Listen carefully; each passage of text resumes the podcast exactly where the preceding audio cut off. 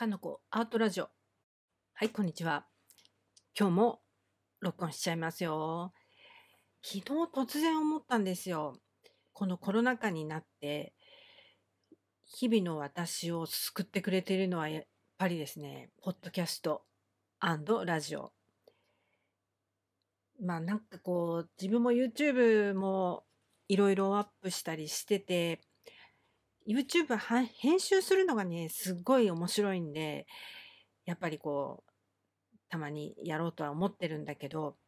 自分が見る側になるとですね、やっぱりこう映像コンテンツって目が離せないじゃないですか。普段、まあ、毎日常として仕事終わって、こう、ほっとしてる時に、やっぱりこう、邪魔にならなくて、それでいて、くすっと笑えるみたいなのって、やっぱりラジオですよね。ポッドキャスト。で、私も最近は、ポッドキャストを聞いてます。やっぱあれですよね。楽にさせてよって感じ。いいですよ。耳にこう、勝手に流れてくる感じがちょうどいいですね。それで、えー、昨日の9時ぐらいにふと、あれ、私も作ればいいんじゃない？と思って、ささっとこう、ポッドキャストの、えー、仕組みを調べまして、あ、じゃあ私はこれでいこうかなっていうのを決めて、えー、さっと一本ですね、洗濯機と炊飯器の話はですね、一本録音して、ちょっと画像を用意して、ガッと上げたので、今、えー、かのこアートラジオっていう名前がついてるんですよ。おいおいって思った皆さん、許してくれ。まあね、昨日思いついただけだから、まあでもこれね、さっさとやっちゃった方が、どんどん楽しくなるんで、最初にこう、凝ったものを用意して、バッチリなのをあげようと思ってもですね、だんだんこう、めんどくさくなっちゃうから、そういうのはもういいんですよ。このぐらいで。もう、やっちゃえやっちゃえっていうことで、えー、かのこアドラジオっていうことで、私はちょっとしばらく続けますよ。で、あの、この、最近い聞いてるポッドキャスト、ね、まあ大体世間もかあのコロナ禍でライブができなかったり、そういった理由で普段ライブを聴きに行ってたり、レコード買ったりしてたバンドの皆さんが YouTube だの、ポッドキャストだのやってくれるようになって、で、私も、えー、今まではラジオそんな聞く人じゃなかったんで、全然詳しくなかったけど、そういう好きなバンドの方の、えっ、ー、と、ラジオを聞くようになって、でですね、え、ー、と、まず、ヒックスビルっていう大好きなバンドですね。このバンドの皆さんが去年のコロナ禍からラジナウっていう番組を YouTube で始めたんですよね。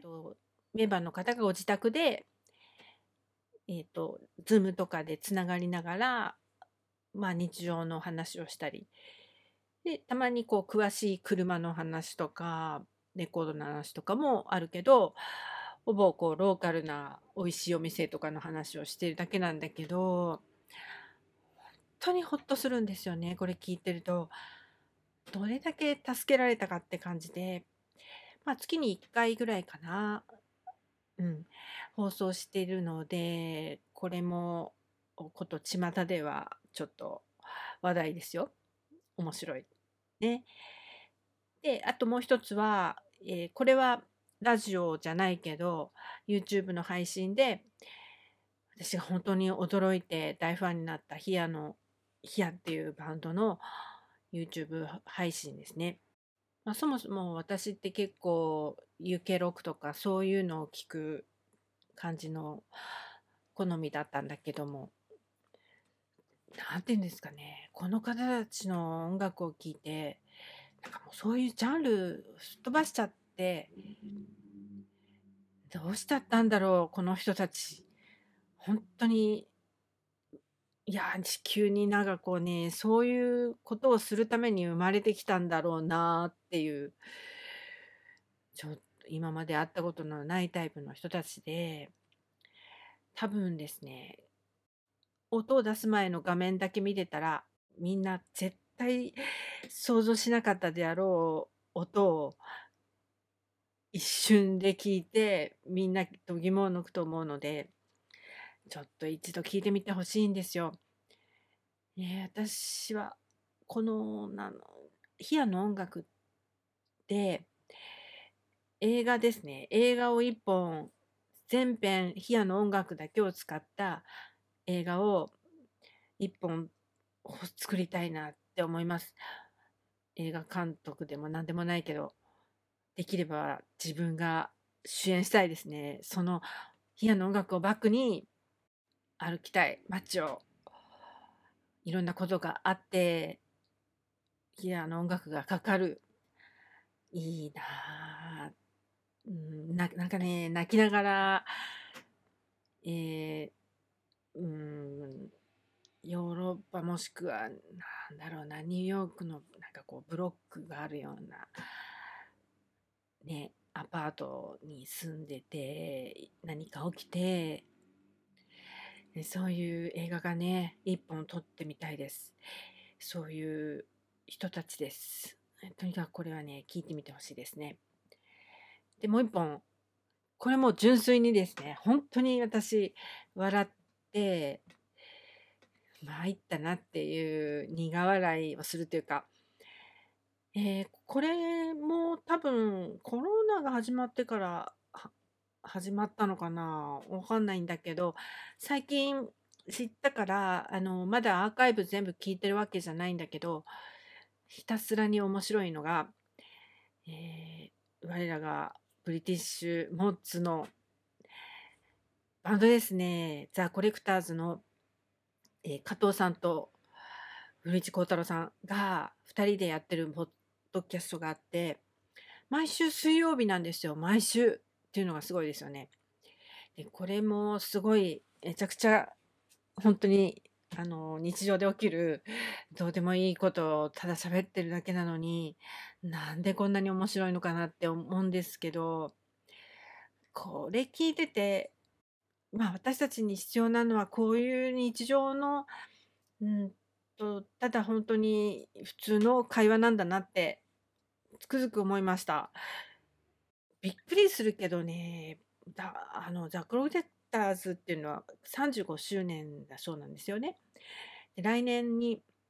その35周年記念に武道館も決まってるっていう驚きの歴史があってで、加藤さんなんていうのはですね、加藤久志さんは、還暦なんですよ。還暦。真っ赤なモッツスーツで、こう、還暦祝いをされてましたけれども、ね、めちゃくちゃかっこいいまま、モッツ60歳っていうことで、すごいって思いますけど、でもその2人がですね、本当あの、でも私これね、100%ぶっ飛んだ人たちってそんなに好きじゃなくて、ある部分では自分と同じような考えを持ってないと、そこまで好きにならないんですよ。でもこのお二人面白いのは、こう、コロナ怖いよとか、今出ちゃダメだよとか、二重マスクするよとかって言ってたり、捕まっちゃったよ、バイクでとか、で、この間なんかはこの、IKEA にね、IKEA に行ったんだよっていう話。えー、何、孝太郎くんも行く？まあ、孝太郎くんって言ってもですね、加藤さんが、ま、年は別にどうでもいいんだけど、加藤さん60歳で孝太郎さん57歳だったっけな。それで孝太郎くんとか言ってるのがすごいいいんですけど、で、「え、何、孝太郎君も IKEA 行くの？」みたいな感じで、「行きそうにないよ」っていう話をしてて、「IKEA 行くよ、埼玉の IKEA」みたいな感じで、「え、行く？」って「行ったらまずご飯食べるよね」みたいな話してて、ミートボールいや、ミートボールじゃないんだよ、鶏のなんとかみたいな話してて、で、買っちゃったんだよ、あそこにさ、あるなんとかをみたいな話をしてて、で、その、次の話題に移ったんですよね。で、移って関係ない話をしてたのに、えー、こうたらんくん、それはさ、もうやっちゃった方がいいよ。もうイケアフィーリングでいいんじゃない？とかって いきなりなんか、イケアフィーリングとかって言い出すところが、すごい私にはツボなんですよね。で、私はこう最近、あ、イケアフィーリングみたいにフィーリングを使うのがマイブームなんですけど、で、あの、まあ、ファンの方たちからのね、メールとかも来てて、で、その方たちもすごい、まあ、ファンだから似てて、すごい真面目なメールなんだけど、ところどころがちょっと面白くて、で、それを読む孝太郎さんの読み方とか、速さとかがすごい、なんかい異常に面白いんですね。で、まあ、最後にかそのリスナーの方たちは必ずこうご自愛くださいって書いてあるんです。なんかご自愛くださいもまあ私のブームなんですけど。で、あ、で、そのね、こう、あの、まあラジオは面白いから聞いてもらいたいんだけど、で、そのコレクターズに関しては私すごく、あの、思い出があるんですよ。で、えっ、と、まだ20代だったかな、の頃に、結構あの音楽に詳しい人がいてで、ま、話私話が合う人ってほほぼいないんだけどその人は音楽詳しくってくるりのこととかも教えてくれたんだけどでその人が一番好きなのが、まあ、ストーンローですと日本のバンドだとあのザ・コレクターズって言ってて、えー、でで CD とか借りて、で、まあ、その CD には必ずコレクターズのサインが入ってるんですよね。で、そでビニールとかさ、ちょちゃんとこう取ってある CD だから、えー、ちょっとこれ触れないんだけど、みたいな感じで借りたりして聞いてて、で、ある時に、あのライブ行くって言われ、行ってみるって言ったから、あ、行く行くって言って、で、今は亡き歌舞伎町のライブハウスで、あの階段でね上までエレベーターのないライブハウスで一緒に行ったんですよ。でそこであのコレクターズのライブっていうのを初めて聞いて、まあ、その時にね 笑っちゃうのがその人があの始まるまではこう2人並んでおしゃべりしてたんですよねこうああだこうだって。でこう始ま始まった瞬間に「ちょっと前行くから」って言って私をほっぽり出して 一番前の に突き進んでいって、まあ、もう終始両手を上げて、あの独特のあの指のポーズがあるんですけど、それをしながら、まあ、もう大ファンなんで、もちろん、それは当たり前なんだけど、あれ？みたいな、ちょっと私、初めてなんだけど、ほっぽり出されて、で、なんかもう周りの人はですね、結構こう、大人のお姉さん、お兄さんで、タバコを吸いながら、あの、なんかこう、聞いてる感じの人たちが多くて、ね、ちょっとどぎまぎしちゃって、なんか一人でそこで突っ立ってるのがですね、ちょっとなかなかなか恥ずかしかったり、まあライブはライブで良かったんだけど、その目線の先にはその彼が両手を突き上げて一芝前で叫んでるみたいなのをもう目に入っちゃってあれとなんかこのコレクターズも見たいんだけどなんかそのその人のその姿も目に焼き付いちゃってでほっぽり出された私みたいな感じでなんかちょっとすごい思い出なんですよ。それでその話はそれだけで終わるわけじゃなくてねそのとその人がと一緒にライブ行ったんだけど、そのライブ始まる前にご飯食べたんですよ。で、その時にね、なんかいきなり、なんか彼女の話を始めたんですよね。で、うーんって言って聞いてて、いや別にさ、あのそれ、なんか別に彼女の話今ここでしなくてもいいんじゃないかなって、ちょっと私は思ったんですよ。なんかせっかくね、ライブ誘ってくれて来てるのに、なんかこの人はなんで今ここで彼女の話をしてるんだろうって、ちょっとこう、一瞬こうね、スーってなったんですよ。ちょっとこの感覚って分かりますかね？何なんだろうね。あれわざわざ彼女の話をして、別に僕にはそういうのを期待しないでねってなんかこう伝えてるっぽいんですよね。なんでそういうことをわざわざここでする必要があるのかなって、たもし私がライブとか終わっても盛り上がっちゃって、えーってなんかこう腕とかに抱きついちゃって、そしたら、あ、ちょっと、ちょっとそれは無理なんだよね、みたいに言えばいいじゃん。って私は思って、なんかこう、ほっぽり出されて、ライブ見た 恨みでは全然ないんだけど、ちょっとそこがですね、引っかかったんですよ。その思い出が、なぜかこう、コレクターズとくっついちゃってて、非常に面白い、なんかこう、イメージがつい 面白いんじゃないんだけど、もうコレクターズはその彼とはね、一つの思い出になってて、で、しばらくして、っていうかもう最近なんですけど、あの、映画で、えーノーザンソウルの映画がちょっと公開されたり、えっと、さらば青春の光、ね、モーツの神様みたいな映画がね、あの、デデジタルリマスター版が公開された時に、あの、加藤久志さんが舞台挨拶をされて、それを私も見に行ったんですよ。で、ああ、懐かしい加藤さんかっこいいなーとか思いながら見てたんだけど、なんかどうしても その彼が その彼がですね、舞台の真ん前で拳を突き上げてるのがですね、浮かんじゃって浮かんじゃって、なんかね、もう毎週そのポッドキャストを聞いてても、彼がそのなんかね、スパゲティ食べながら彼女の話をしてるのも浮かんじゃうっていう、なかなか面白い、ちょっとこう心境になっています。で、私こういうことをされるの結構多いんですよ。すごい、あの、ね、失礼なんですよ。あのね、やっぱりそれも20代の頃に、えーっとね、なんかちょっと会社の関係の男の人とね、なんかね、野球、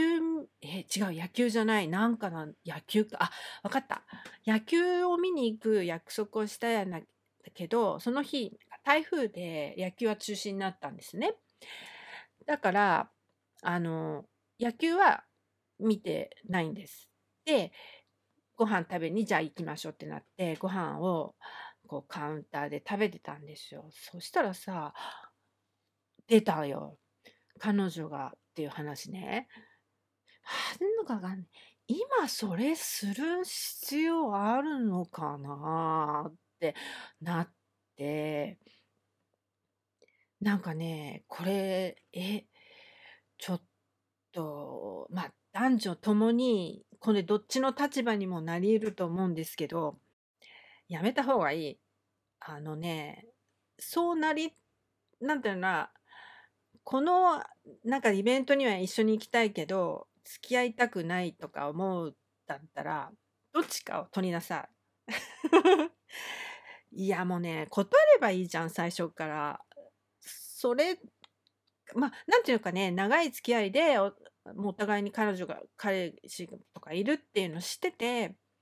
ちょっとこれは趣味が合うから一緒に行こうぜ、みたいな別にいいんですよ。で、この間も彼、彼女がとか彼女がとかって喋ってるのはいいんだけど、なんかね、初めてなんですよ。初めてに行きましょうか、みたいな感じになってて、行った、行った先で、彼女の話とかする必要ある？そういうふうに見えるのかな？なんかこう下心があるみたいな。失礼。だし、もしそうだとしたらさ、別にさ、断ればいいじゃん？その、なんか、行くの。思い出がですね、こう、ね、数珠のようにつながって思い出されます。もう一つあるけど、まあそんなの全部喋ってなくてもいいか。こんな感じで、